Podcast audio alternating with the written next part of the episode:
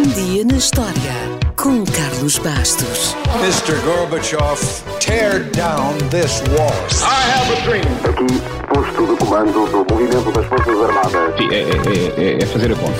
Houston, we have a problem. Yes, we can. And now for something completely different. Olha, mas onde é que eu pus a varinha mágica? Quem é que nunca viu no cinema ou na televisão, ou quem é que nunca leu as histórias da Bela Adormecida, da Cinderela, da Branca de Neve, da Rapunzel e de tantas, tantas outras personagens de contos de fadas? Toda a gente conhece estas histórias. O que provavelmente não conhece são as histórias originais. Mas, independentemente da versão que conheça, uma coisa é certa.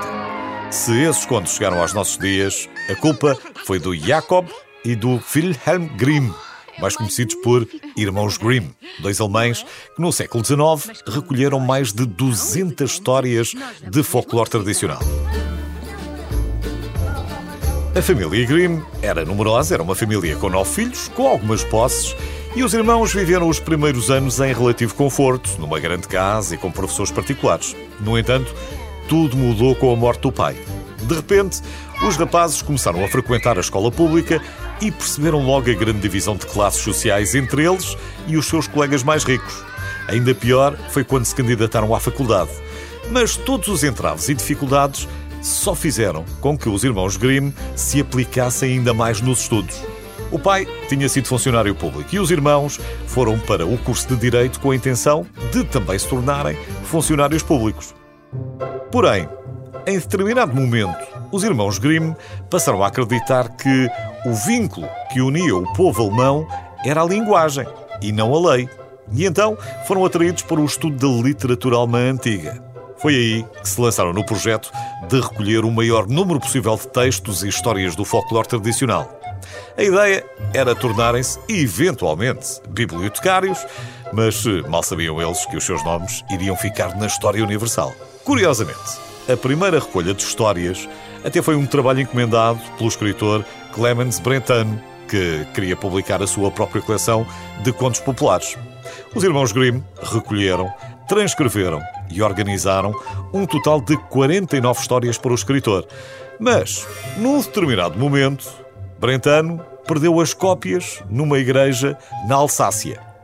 As histórias só foram encontradas em 1920 e hoje acredita-se que sejam os registros sobreviventes mais antigos do trabalho dos irmãos Grimm. Felizmente, os irmãos tinham cópias e puderam publicar a primeira edição dos Contos de Fadas dos Grimm em 1812.